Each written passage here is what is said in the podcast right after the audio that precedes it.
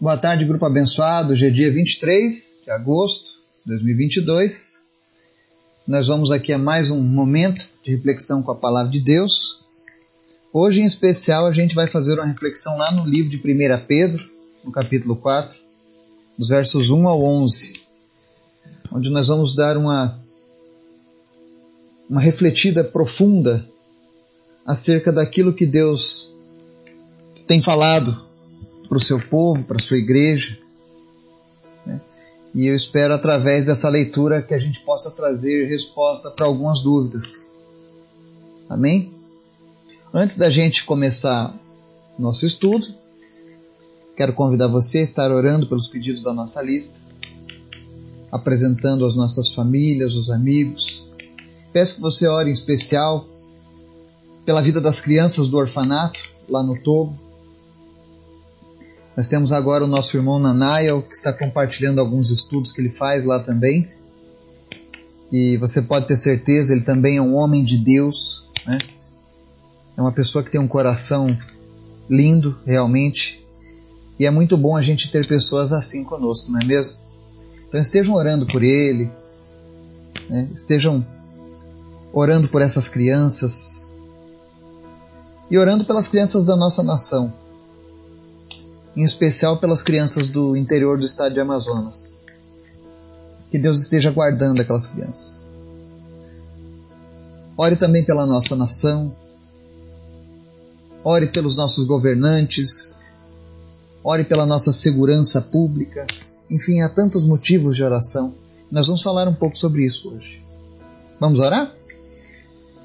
Obrigado, Pai, pela tua graça, pelo teu amor, por tudo que o Senhor tem feito e por tudo aquilo que o Senhor vai fazer, Pai. Eu quero te agradecer, Senhor, pela tua graça que foi derramada sobre as nossas vidas.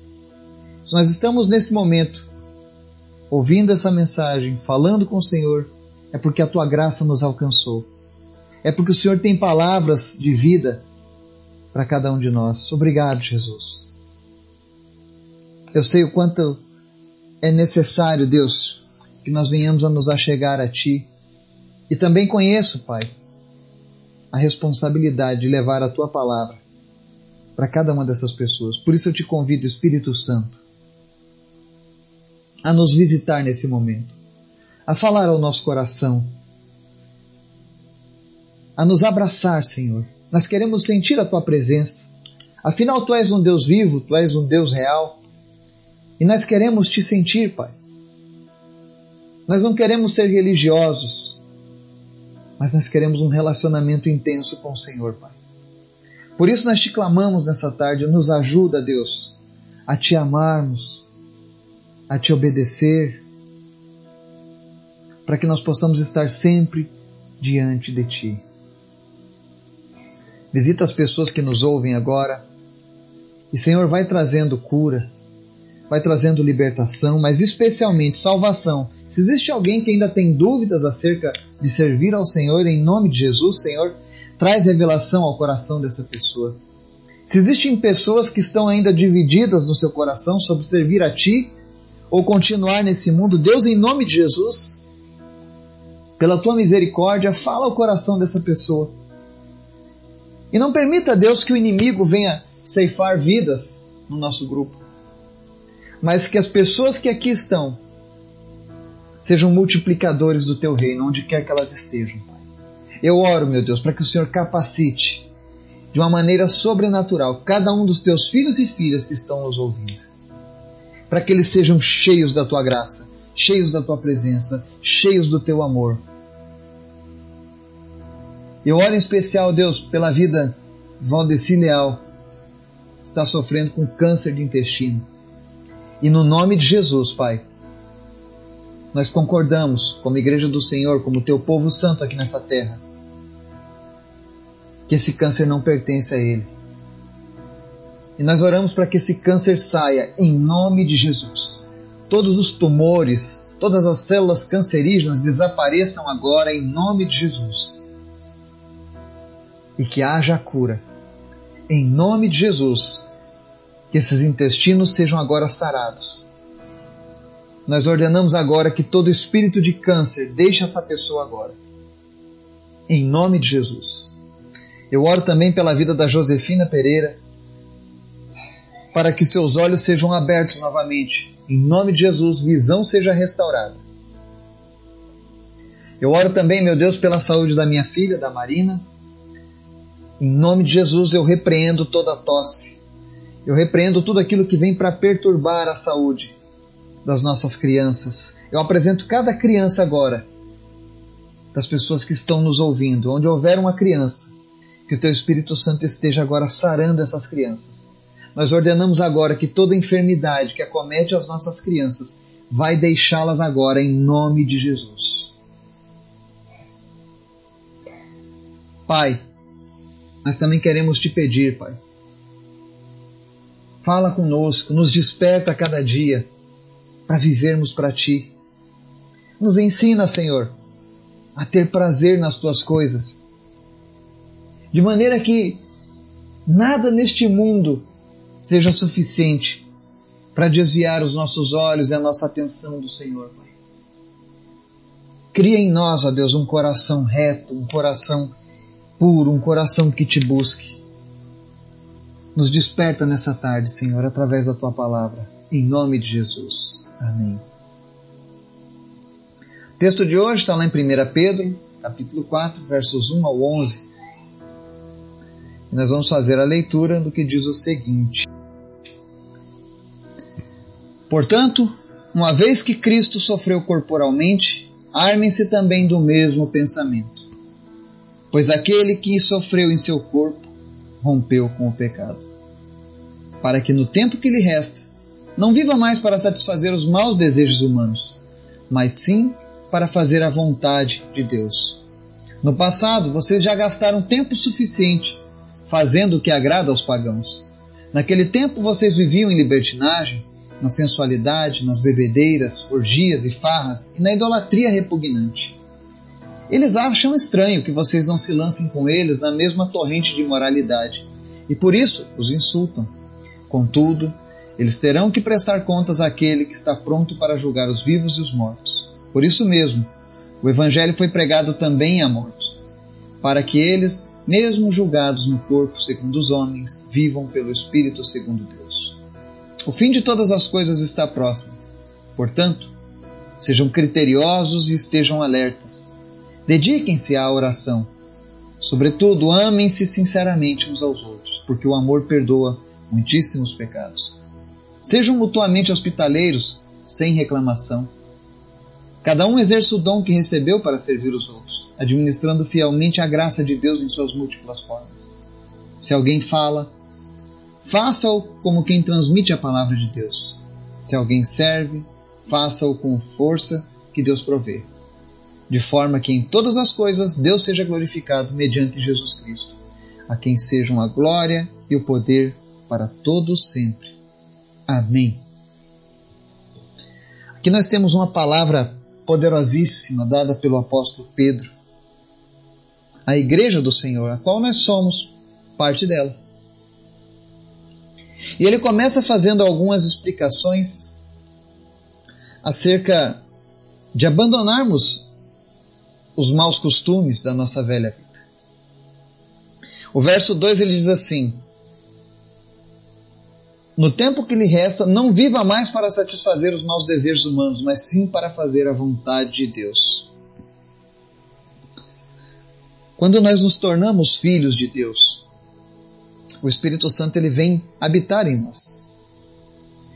E essa habitação do Espírito Santo ela não é à toa, ela não é em vão. Ela ocorre porque Deus quer usar a minha vida, quer usar a sua vida, do tempo que resta, para que outras pessoas sejam alcançadas. Eu acho um egoísmo pessoas que querem viver apenas para chegarem ao céu, que vivem de uma maneira religiosa apenas para cumprir o desejo de ir, ir para o céu. Então elas seguem alguns dogmas e tá bom. Mas o que Deus pede para os seus filhos é muito maior do que isso. Deus pede uma vida pautada pela vontade dele. E aqui o apóstolo está nos dizendo que o tempo que nos resta precisa ser direcionado para Deus. Esse é um tempo difícil que nós estamos vivendo, infelizmente. Eu estou lendo um livro de um pregador do passado chamado Charles Spurgeon, o príncipe dos pregadores. E é impossível ler aquele livro sem derramar lágrimas. Porque ele fala sobre o sofrimento do Senhor. Ao ver o seu povo apostatando da fé, voltando para velhas práticas, que outrora eles haviam sido tirados daquele meio. Infelizmente, nós temos visto pessoas que antes serviam a Deus, hoje voltando para o lamaçal do pecado. Igrejas que antes levavam a sério uma vida com Deus e hoje estão corrompidas pelo pecado. E aí as pessoas perguntam, né? Como que isso entra? E Pedro lhe dá uma visão. Ele fala aqui, por exemplo, no verso 3: No passado vocês já gastaram tempo suficiente fazendo o que agrada aos pagãos. Naquele tempo vocês viviam em libertinagem, sensualidade, bebedeiras, orgias e farras e na idolatria repugnante. Olha só as coisas que ele está dizendo que nós fazíamos antes de conhecermos o Senhor: libertinagem, sensualidade, bebedeira, orgia, farra e idolatria. Não é anormal hoje nós vermos pessoas que um dia foram salvas e libertas voltando para essas práticas. E depois se perguntam o que está errado, por que as coisas não estão dando certo. Quando na verdade Pedro está dizendo: Olha, vocês já fizeram isso. Vocês já perderam tempo fazendo essas coisas. Isso não os levou a nada. Voltem-se para Deus. Voltem-se a buscar as coisas que agradam a Deus, porque as coisas que agradam a Deus serão permanentes na sua vida. Te trarão segurança. Te trarão vida de fato. Todas as vezes que eu viajo, ou que eu estou com pessoas que não conhecem a nossa fé, aí geralmente as pessoas oferecem coisas que que eu já não gosto, que eu já fui liberto. E quando eu digo que eu não participo, algumas vezes as pessoas acham bonito, acham legal, outras dizem: "Nós, você não vive". Mas não sabem elas que eu vivo uma vida de verdade. Hoje Jesus me fornece tudo o que eu preciso.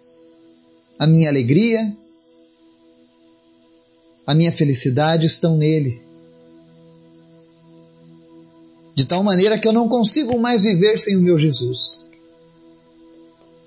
Ele é tudo. Ele supre todas as coisas na minha vida.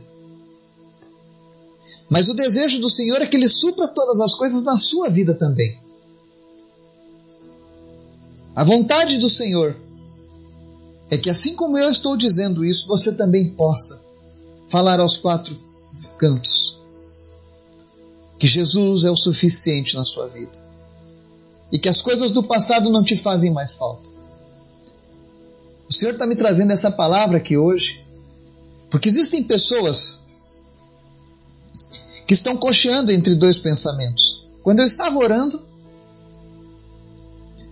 e vocês sabem que eu não preparo esses estudos um mês de antecedência, é no dia. Eu ouço a voz de Deus e, e então eu sigo a voz dele. E o Senhor está me mostrando pessoas que estão vivendo, cocheando o pensamento entre duas vidas. Elas estão na dúvida de servir a Deus e servir ao mundo.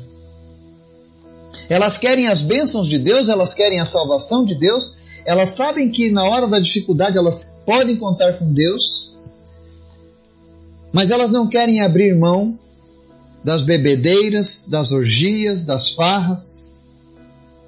Outros não querem abrir mão da idolatria, que Deus está falando aqui que é algo repugnante. Eu conheço pessoas assim.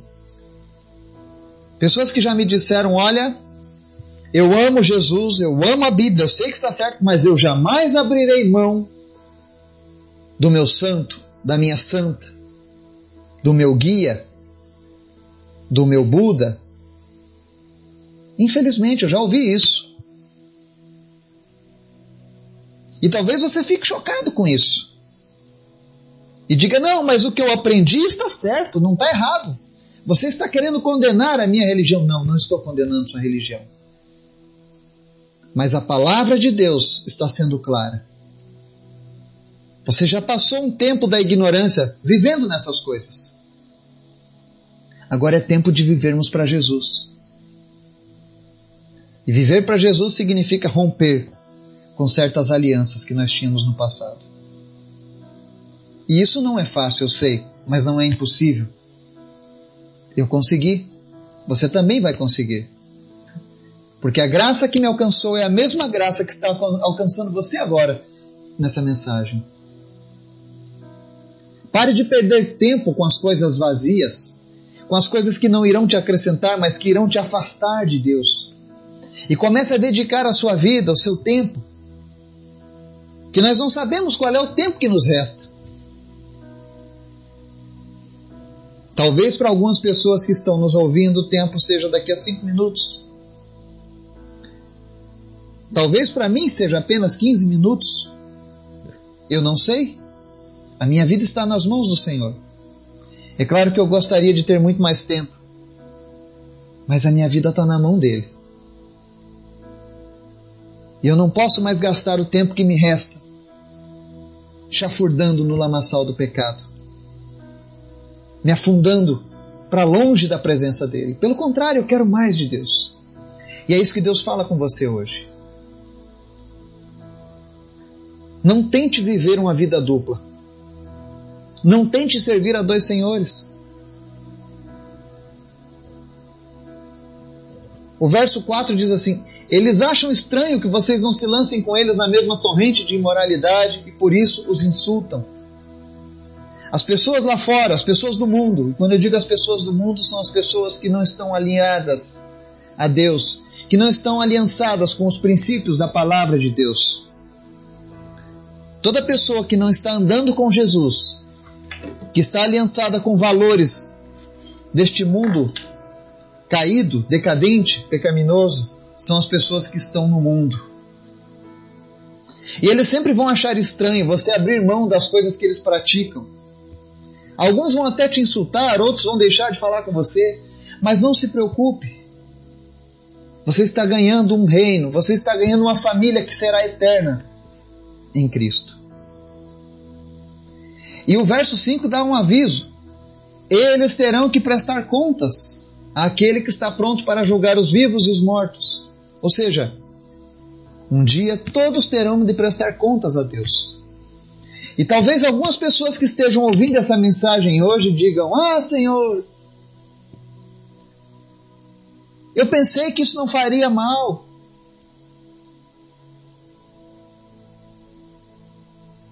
E aí Deus vai dizer: Olha, no dia 23 de 8 de 2022, você ouviu uma mensagem onde nós falamos através de 1 Pedro, capítulo 4. E a minha palavra disse para você não gaste mais o seu tempo nessas coisas vazias. Não faça como as pessoas do mundo. E você continuou. Porque você achou que não tinha problema. Isso não é uma questão de acharmos, é uma questão de crermos ou não. Você crê que Deus existe? Obedeça a sua palavra. Agora, se você não crê, não tem problema, viva a sua vida. Mas um dia, quando chegar o fim das nossas vidas, todos teremos que prestar contas. Mesmo que você não tenha acreditado nas palavras de Jesus, você terá de prestar contas a Ele. E quando fala aqui em prestar contas, não é que você vai prestar contas e, e ele bonzinho vai te deixar entrar no céu. Não. Ele vai te mostrar por que você ficou na perdição eterna. E se as pessoas pudessem imaginar o sofrimento da perdição eterna, eles viriam correndo aos montes e diziam e diriam: "Senhor Jesus, eu quero viver contigo". Meu Deus, como eu gostaria.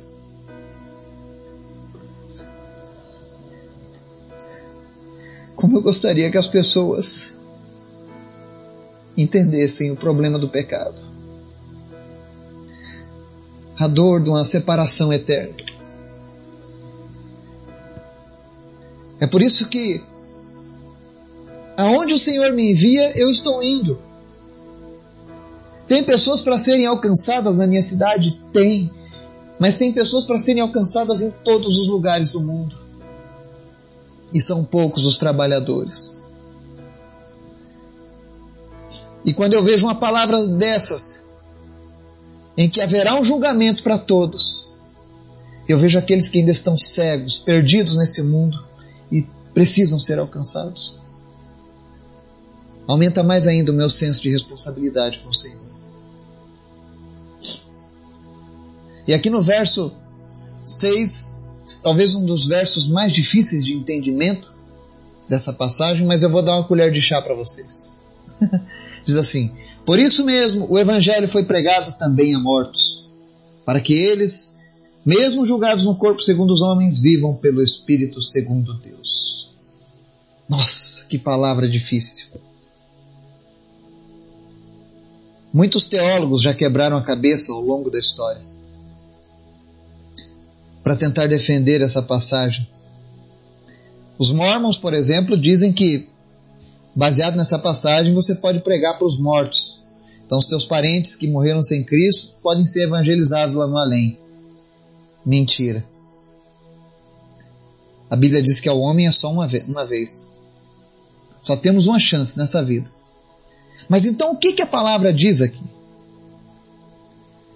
O mais coerente baseado na, na locução verbal de um particípio passado que é usado nessa frase. Né? Você tem que ir para a gramática.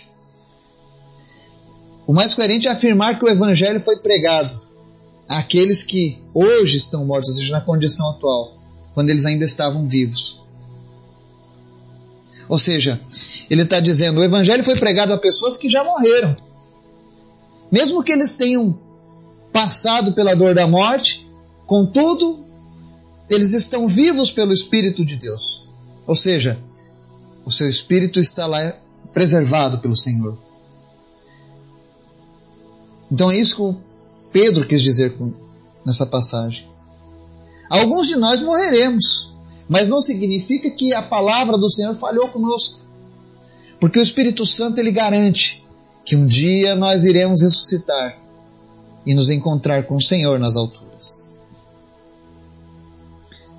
E vai ser um dia glorioso para a igreja do Senhor. Vai ser um dia maravilhoso. Tem uma passagem na Bíblia que diz Maranata, que significa Ora vem Senhor Jesus. E eu creio que Jesus está voltando. Porque Pedro diz no verso 7: O fim de todas as coisas está próximo. Isso foi escrito há dois mil anos atrás. E ele já dizia que estava próximo. E Pedro era um homem que conhecia Jesus, ele andou com Jesus. Ele era um homem de muita fé, ele andou sobre as águas. Tá certo que ele afundou depois de um tempo, mas ele teve a coragem a ousadia. Ele foi um homem que amou tanto Jesus que, segundo a tradição, quando ele foi morrer na morte de cruz também, ele disse: Vira essa cruz de cabeça para baixo. Aí os, os romanos, por quê? Porque eu não sou digno de morrer na mesma forma que o meu Senhor morreu. Vocês entendem a fé, o comprometimento e o amor desse homem com Jesus? E é isso que o Senhor quer para mim e para você. E eu quero dizer para você que isso não é impossível. Porque ele está dizendo: o fim de todas as coisas está próximo. E aí ele vem um alerta mais uma vez para mim para você: sejam criteriosos e alertas. Dediquem-se à oração. Nós precisamos orar mais. Eu preciso orar mais. Se tem algo que eu tenho lutado na minha vida é porque eu preciso orar mais. Eu preciso me dedicar ainda mais. Esse deve ser um mantra que nós devemos repetir em nossas vidas. precisamos nos dedicar à oração cada vez mais. Porque o fim está próximo. E nós precisamos estar em sintonia com Deus, para que as coisas que estão para acontecer não venham nos assustar, nos tirar do caminho. Para que nós não tenhamos a esperança roubada dos nossos corações. E aí nos versos 8 ao 10, no 8 em especial, ele diz: Sobretudo, amem-se sinceramente uns aos outros, porque o amor perdoa muitíssimos pecados. Não dê brechas para a falta de amor na sua vida. Quando você ama alguém, você compreende alguém. E você faz de tudo para ajudar essa pessoa. Isso é amar de verdade. E nós estamos vivendo tempos em que o amor verdadeiro, essa ação, essa atitude precisa ser precisa ser realizado, especialmente por aqueles que conhecem a palavra do Senhor. Porque o amor perdoa muitíssimos pecados. Quando eu falo para vocês que a gente vai fazer essas cruzadas evangelísticas, na verdade nós vamos ali para espalhar o amor de Jesus. E quantas pessoas estão aí fora precisando receber uma porção do amor de Deus? Seja você essa pessoa que faz a diferença nos versos 9 ao 11, ele fala sobre sejam mutuamente hospitaleiros, sem reclamação, ou seja, recebam as pessoas com amor. Exerça o dom que recebeu para servir os outros, administrando fielmente a graça de Deus em suas múltiplas formas. Isso aqui é super importante. Tem pessoas que pensam que para fazer a obra de Deus, para ser de fato um soldado do exército de Cristo, ele precisa ter uma ordenação ministerial. Ah, eu preciso ser um evangelista ordenado. Eu preciso ser um pastor, eu preciso ser um apóstolo, eu preciso ser um bispo. Não. Você já recebeu um dom de Deus. Talvez o seu dom seja a culinária. Talvez você seja um bom cozinheiro ou uma boa cozinheira. Use esse dom para servir os outros, para levar as pessoas a conhecerem a Deus através do seu dom. Se você é professor, então, nossa, como eu desejaria hoje ser professor, para poder transmitir a presença de Deus. Eu não digo falar de Deus, mas transmitir a presença daquilo que nós temos dentro de nós. Quantas escolas e quantos alunos precisando da presença do Senhor. Então exerça o dom que recebeu para servir os outros. Qual é o dom que você recebeu do Senhor? É marceneiro, pintor, pedreiro, gari, não importa. Deus quer usar você aonde você está, no que você está fazendo. Se Ele quiser que você seja ordenado a alguma coisa, Ele vai fazer isso depois. Mas primeiro comece a servir a Deus aonde você está, no que você está fazendo. Porque se você fizer isso da maneira correta, Deus vai ser glorificado mediante a tua vida. E Jesus será honrado e exaltado, porque você está fazendo a sua parte. Não fique esperando. Os dias são maus, precisamos remir o tempo. Use o tempo que ainda te resta para servir a Deus, para colocar a vontade de Deus em prática na sua vida. Que o Espírito Santo de Deus possa nos auxiliar, possa nos direcionar, para que nós possamos, de fato, colocar Ele como prioridade nas nossas vidas. Que Deus nos abençoe e nos guarde. Em nome de Jesus. Amém.